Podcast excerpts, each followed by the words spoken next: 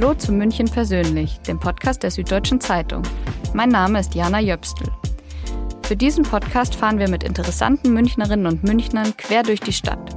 In Tram, Bus, Bahn oder wie heute mit dem Taxi. Für diese Folge treffe ich mich mit Tim Lasch am Grünwalder Stadion. Tim ist Schlagzeuger der Band Kites. Die vier Jungs aus München machen seit ihrer Schulzeit zusammen Musik. Die Band spielt einen ganz eigenen Mix aus Indie, Pop und Rock. Ihren Durchbruch hatten Michi, Tommy, Kerim und Tim spätestens 2016. Da gewannen sie den New Music Award. Inzwischen haben sie ihr eigenes Musiklabel gegründet und waren bereits Vorband der Sportfreunde Stiller. Wir fahren die nächste halbe Stunde durch Harlaching und Giesing, vorbei an Orten, die früher, aber auch heute noch ganz besonders für Tim sind. Wir reden über ihre verrückteste Touridee, wir reden darüber, warum München ein hartes Pflaster für Künstlerinnen und Künstler ist und wieso sie niemals nach Berlin ziehen würden.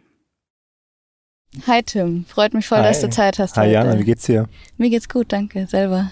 Ähm, ja, auch ganz gut. Wir sind jetzt hier direkt an der Grünwalder Straße, mitten in Giesing also. Dann würde ich sagen, fahren wir mal los. Wir sitzen hier im Taxi. Ähm, wieso Taxi? Kannst du dir wahrscheinlich vorstellen, oder? Ich kann es mir vorstellen.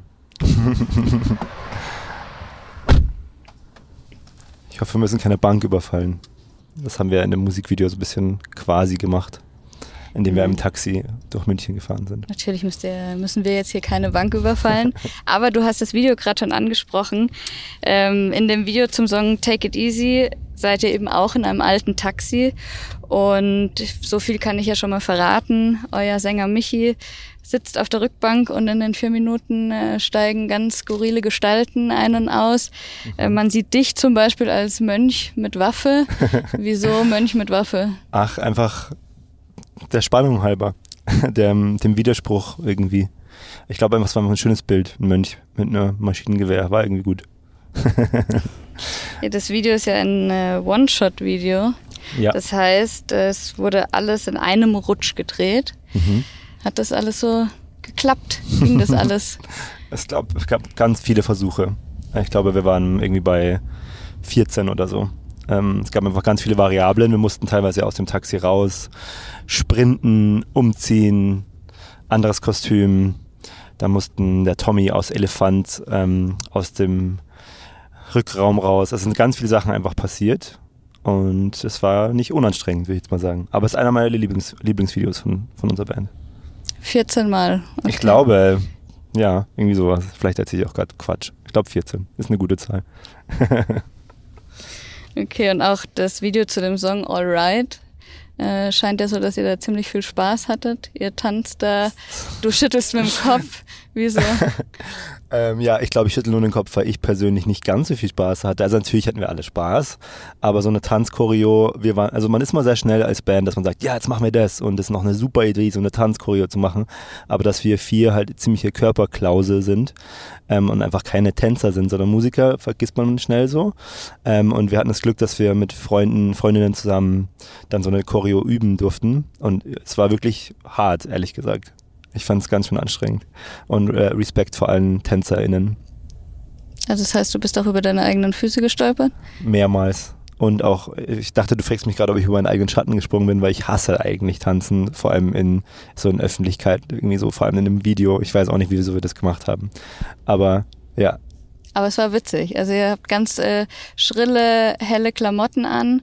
Ihr tanzt zusammen auch mit einem älteren Herren, ja der, der war euch super. anleitet. ja, ja, der ist super. Karl, ähm, Props zu Karl. Für Karl war es nicht so ganz leicht, ähm, die Lyrics von Alright teilweise zu lernen. Das war auch eine Herausforderung. Ja, aber es war super, hat auch Spaß gemacht. Also natürlich hat es am Ende Spaß gemacht, aber es war auch ein bisschen anstrengend. Dann habt ihr da mehr als 14 Anläufe gebraucht. Da mussten wir ja Gott sei Dank keinen One-Shot äh, hinkriegen. Ich glaube, wir haben so zweieinhalb Tage gedreht. Ehrlich gesagt. Oder vielleicht haben wir nur einen Tag gedreht, aber ganz viele Tage vorbereitet. Das war in meiner Erinnerung, manchmal ver- verändern sich ja so Dinge in der Erinnerung. In meiner Erinnerung ist es schon so viel Zeit. ja. Alles klar, wir fahren hier jetzt nach Harlaching, beziehungsweise von Giesing aus nach Harlaching. Was bedeutet die Gegend hier für dich? Kind sein, ähm, Jugendlicher sein, aufwachsen, Freunde, Schule, Eltern, Ja, zu Hause. Ziemlich viel. Ziemlich viel größere Worte, die ich dir gerade hingeklatscht habe. Wir fahren jetzt auf eure alte Schule zu, auf das äh, Theo-Linden-Gymnasium in Harlaching.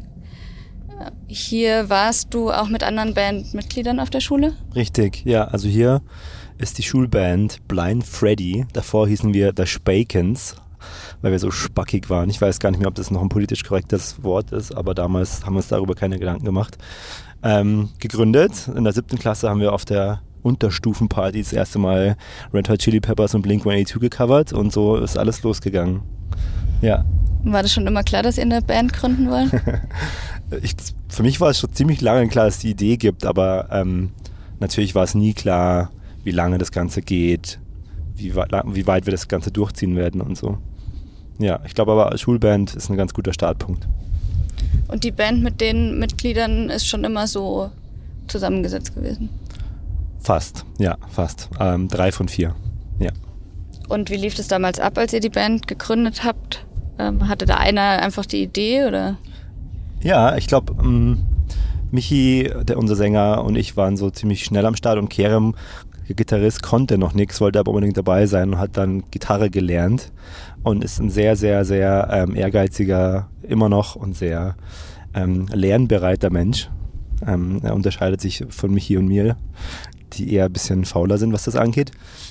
Und ähm, das war dann schnell klar, dass wir zu dritt starten. Ja? Und Tommy, unser Bassist, ist noch ein bisschen später hinzugekommen. Der war erst Leiter bei uns im Zeltlager, hat auf uns aufgepasst. Er ist ein paar Jahre älter als wir. Und den haben wir auch dazu genommen, weil wir immer wussten schon, dass uns das wichtiger ist, ähm, dass der Mensch einfach super ist und zu uns gut dazu passt. Und der hat dann auch wegen uns Bass gelernt. Also er war kein Bassist, sondern. Das ist ja sehr lieb. Ähm, das war sehr lieb von ihm, ja. Hat dann, ähm, ist in die Bandprobe gekommen, hat sich das alles abgefilmt, was unser ehemaliger Bassist gespielt hat und hat dann einfach Bass gelernt für uns. Und ich glaube, die Entscheidung war richtig, weil als Band hockt man so viel aufeinander und ist so viele Stunden im, im Bus oder im Studio oder irgendwo. Da ist es ganz, ganz wichtig, dass man irgendwie so ein bisschen harmoniert. Ja. Und du hast ja jetzt die Schulband schon öfter angesprochen. Ich habe in einem Interview gehört, dass ihr da mal eine ganz tolle Touridee hattet. das war Kerems Idee, das war nicht meine Idee. Was war das für eine Idee? Äh, das war die Idee, wir touren, weil wir dann noch irgendwie so viel Spaß hatten, immer auf den Sommerfesten und Schulpartys zu spielen. Wir touren durch alle ähm, Realschulgymnasien, die es in München so gibt oder auch in Bayern und rufen an und sagen, hey, wir sind Blind Freddy, die coole Schülerband. Und in unseren Köpfen war damals, glaube ich, irgendwie so, ja, die, sicher wollen die uns alle haben, weil wir sind so eine super Band und ich glaube, wir haben dann tatsächlich so drei, vier andere Schulen auch in, in München gespielt, wo es auch cool war. Ähm, aber die Tour ist nicht viel weiter rausgegangen. Noch waren wir nicht bereit. Und die Idee, die Mädchenschulen abzuklappern? Ja, ist voll. Ich habe es, glaube ich, gerade ein bisschen abgeändert. Das war eh die Mädchenschulidee, weil wir auf dem Edelstein-Gymnasium in München gespielt haben. Ich hoffe, ich erzähle keinen Schmarrn. Ich glaube, es ist ein Mädchengymnasium und das hat uns besonders viel Spaß gemacht. Ähm und dann war's, dann war das so eine Schnapsidee. Aber ich, das, kennst du so Sachen, die einfach mal so in den Raum geworfen werden und dann eh nie wirklich verfolgt werden? Okay, also das es ist nicht so eine, passiert. Es ist nicht passiert, leider nicht. Leider, okay. also ich würde jetzt einfach mal sagen, ihr habt es auf jeden Fall geschafft, von der Schulband, von diesem Image wegzukommen. Ihr habt als Support im Zenit ähm, bei All J gespielt. Gehört das so zu deinen Top-Konzerterlebnissen? Ja, ich war ziemlich krank, deshalb würde ich es nicht zu meinen persönlichen äh, Top-Erlebnissen zählen, aber auf jeden Fall, wir waren 15, 16 Jahre alt und im Zenit und haben da hochgeschaut und waren so, wenn wir das jemals schaffen, da zu spielen, dann ist schon sehr gut. Und klar, das war schon so ein kleiner, kleiner Traum, der da in, in Erfüllung gegangen ist, im Zenit zu spielen, ja. Ähm, hat ganz viel Spaß gemacht. Trotz Krankheit bei mir und bei den anderen ja eh. Und das war dann auch der größte Auftritt von euch bisher? Ich glaube, wir haben schon mal Festivals gespielt, die in einer ähnlichen Größe waren, aber die, das größte Indoor-Konzert. Man muss ja dazu sagen, wir waren ja bloß Special Guests. Das war ja nicht unser Konzert im Ziel, sondern wir durften quasi nur Alt J supporten. Okay, aber dennoch ein großes Event. Ein, ein sehr großes Event, ja. Und verrückt, ähm, dort auf der Bühne zu stehen und in so einem Menschenmeer zu schauen. Ja. Auf jeden Fall. Und insbesondere, wenn man dann in seiner Heimatstadt spielen darf. Richtig, richtig. Das heißt, es waren noch viele Freunde vor Ort? Ein paar, ein paar Erfahrungen, ja. Es macht auch immer noch, alles immer noch ein bisschen besonderer, wenn Freunde da sind. Komischerweise ist man immer noch aufgeregter, wenn Freunde und Familie da sind. Mhm. Ja, aber es war sehr schön. Sind sehr dankbar dafür, dass wir das machen konnten, ja. Gibt es noch einen anderen Moment, irgendwas, was dir einfällt, wo du sagst, da, da erinnerst du dich super gern zurück? Ganz besonderer Konzertmoment gewesen?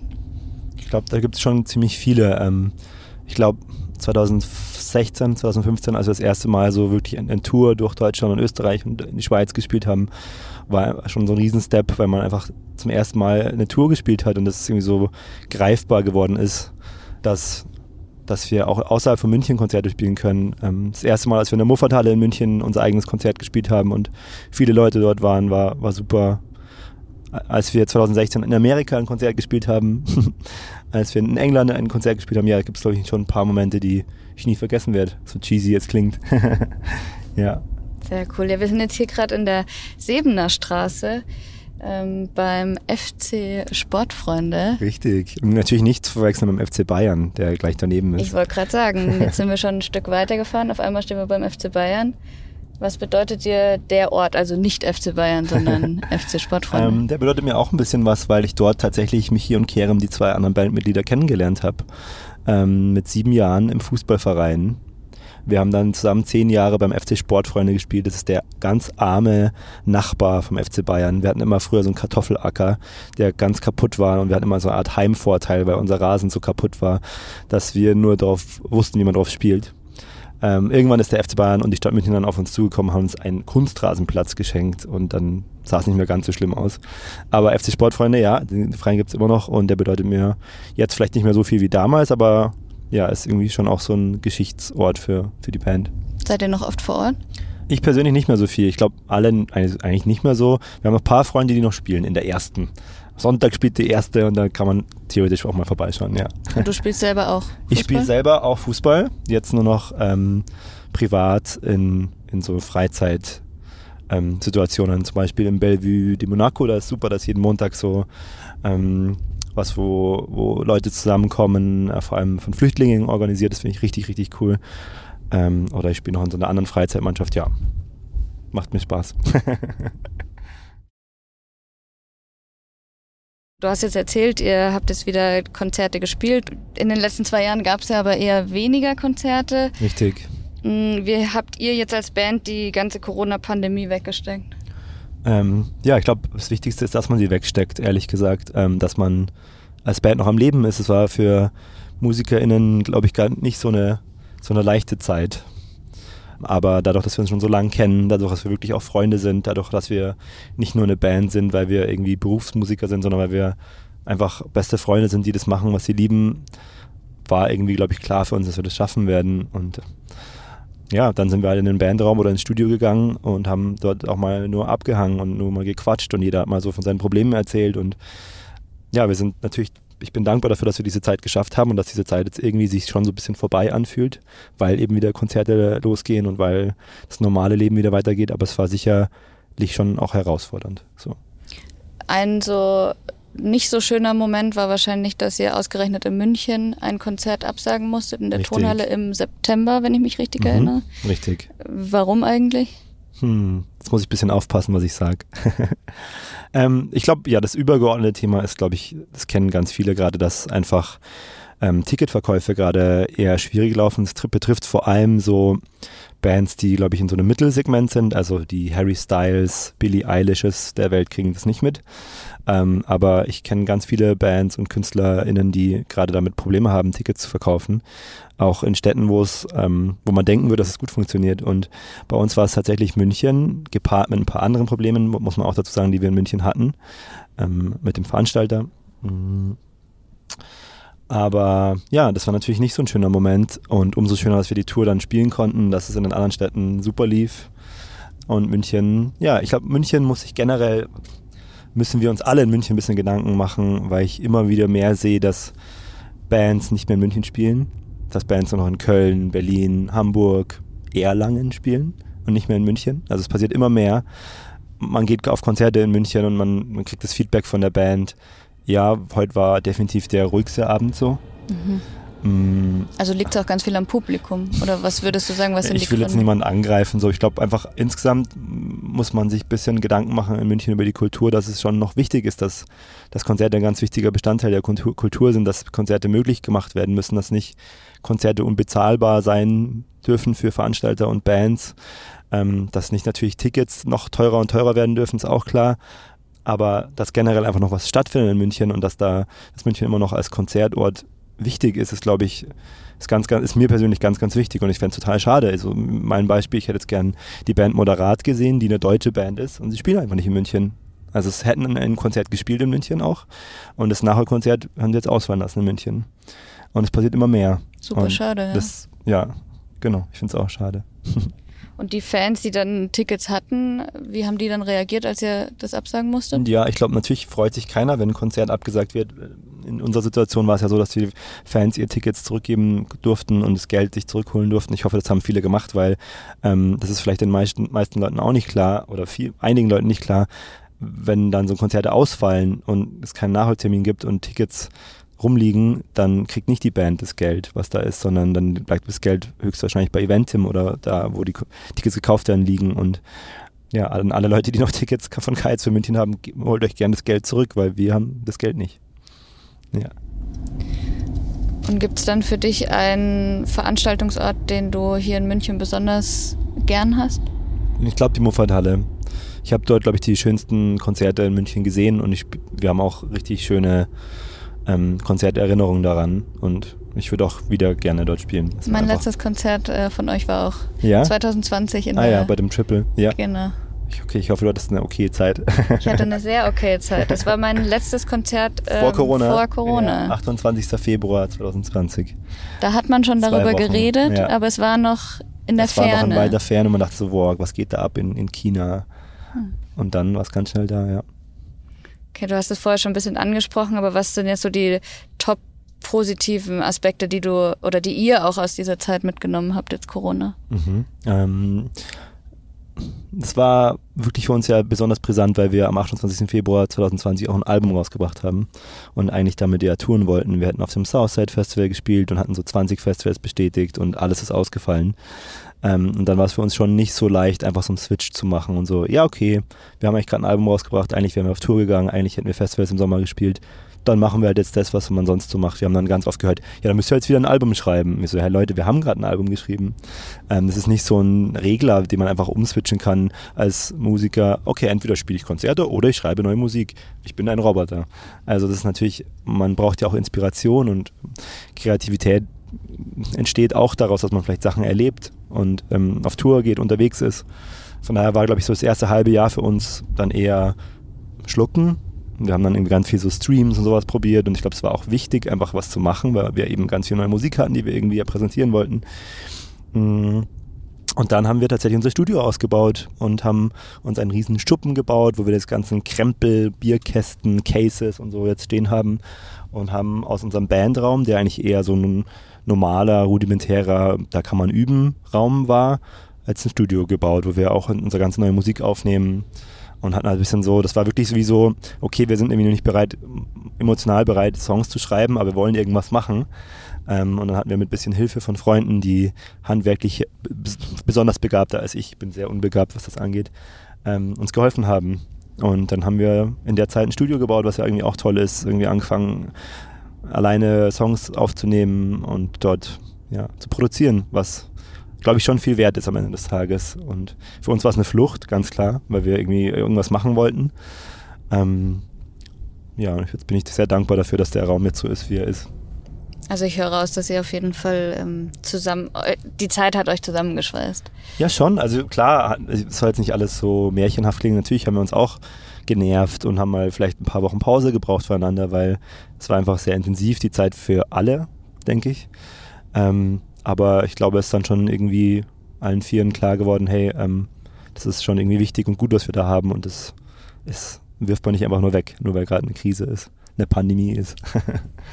ja. Habt ihr in der Zeit vielleicht auch mal drüber nachgedacht, nach Berlin zu ziehen? ich finde es cool, dass jetzt mal wieder diese Frage kommt. Äh, nee, ich bin total gerne in Berlin. Hm, ich bin total gern Gast in Berlin. Ähm, und für ein paar Tage da und saugt die Energie auf, die ja doch sehr anders ist.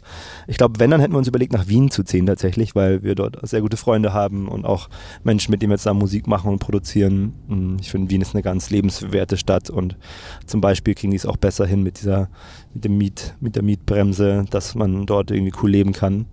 Kann sich München, glaube ich, was davon abschauen, aber nach Berlin wollten wir nie gehen. ja. Aber deine Reaktion zeigt jetzt die Frage, hast du schon äh, öfter gehört? Ich habe sie auch schon bei euch im Podcast gehört.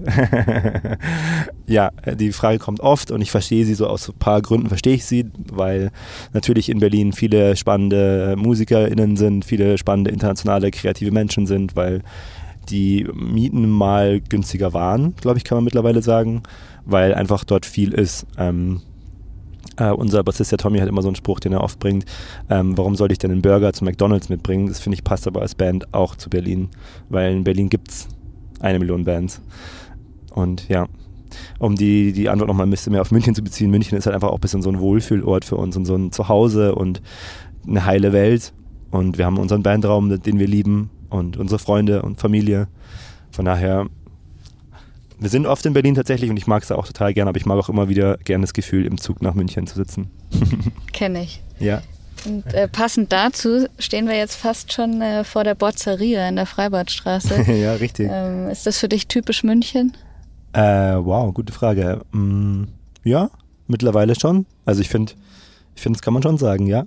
Eine coole Kneipe gemischt mit Italo-Flair man, was sagt man immer München, äh, nördlichste Stadt Italien. Ja, ich finde es passt schon nach München, ja.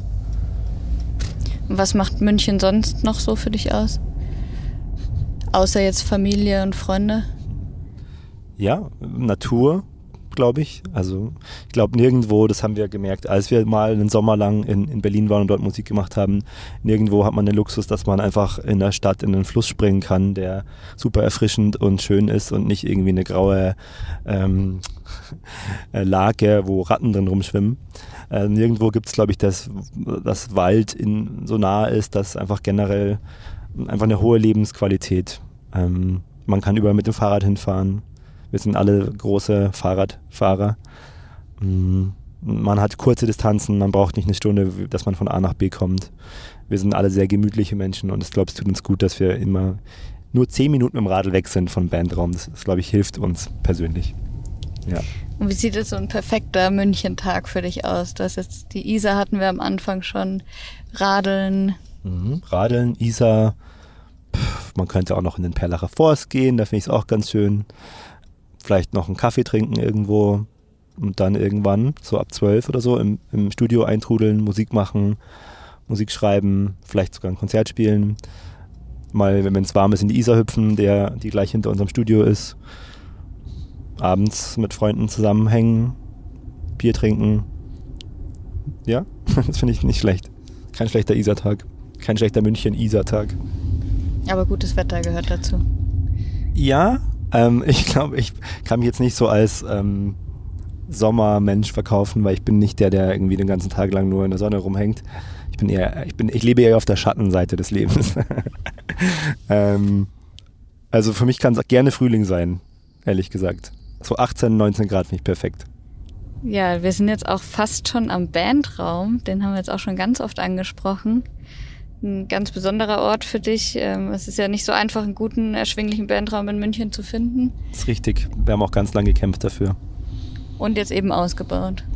Ja, 2018 hatten wir den großen Durchbruch, haben wir es genannt. Ist ein bisschen Sparwitz, aber es heißt einfach nur, dass wir zwei Räume zusammenfügen durften und eine Wand durchbrechen durften. Und der jetzt ein bisschen größer ist als davor war 16 Quadratmeter, jetzt ist er glaube ich irgendwie so 40 oder so. Ähm, und es ist ein Luxus, wir wohnen alle dort in der Nähe, wir lieben den Raum. Die Isar ist wie gesagt dahinter. Ähm, wir mögen die Menschen, die darum auch äh, darum arbeiten und ja, wir sind sehr dankbar dafür. Wir haben auch schon äh, Bandräume am Georg-Brauchler-Ring gehabt in München oder am Frankfurter Ring und sind eine Stunde lang im Verkehr gestanden und dann soll man irgendwie coole Lieder schreiben. Das war irgendwie für uns nicht so ganz einfach. und sind sehr dankbar, jetzt einfach in der Nähe was zu haben, wo es schön ist.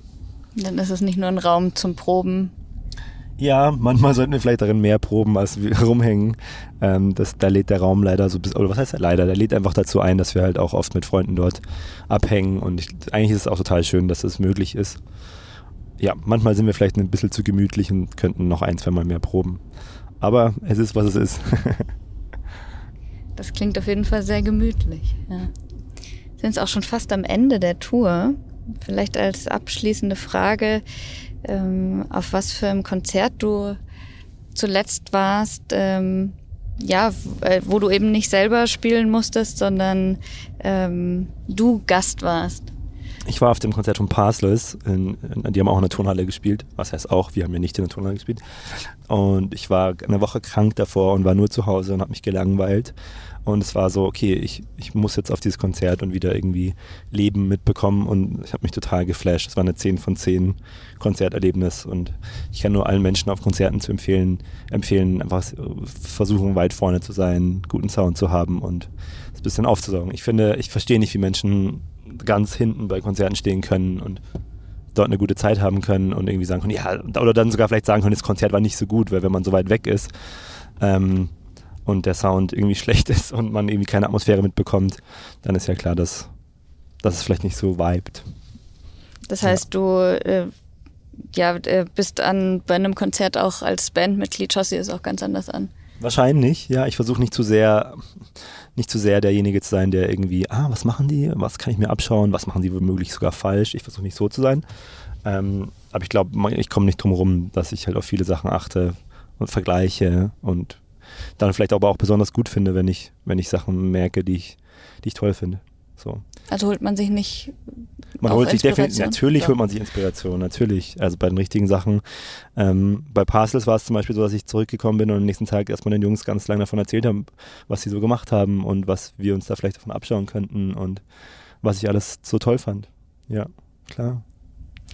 Ja, du hast mir jetzt den Bandraum so äh, schmackhaft gemacht. Den würde ich mir jetzt am liebsten anschauen. Wir stehen jetzt hier auch davor.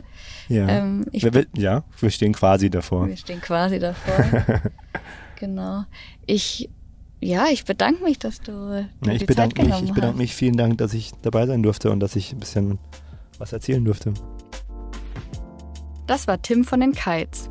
Und ja, ich durfte mir den Bandraum nach der Podcast-Aufzeichnung noch anschauen. Und was soll ich sagen? Ein typischer Bandraum dunkel, gemütlich und mit zahlreichen Perserteppichen ausgelegt. Die nächste Folge München persönlich erscheint in zwei Wochen.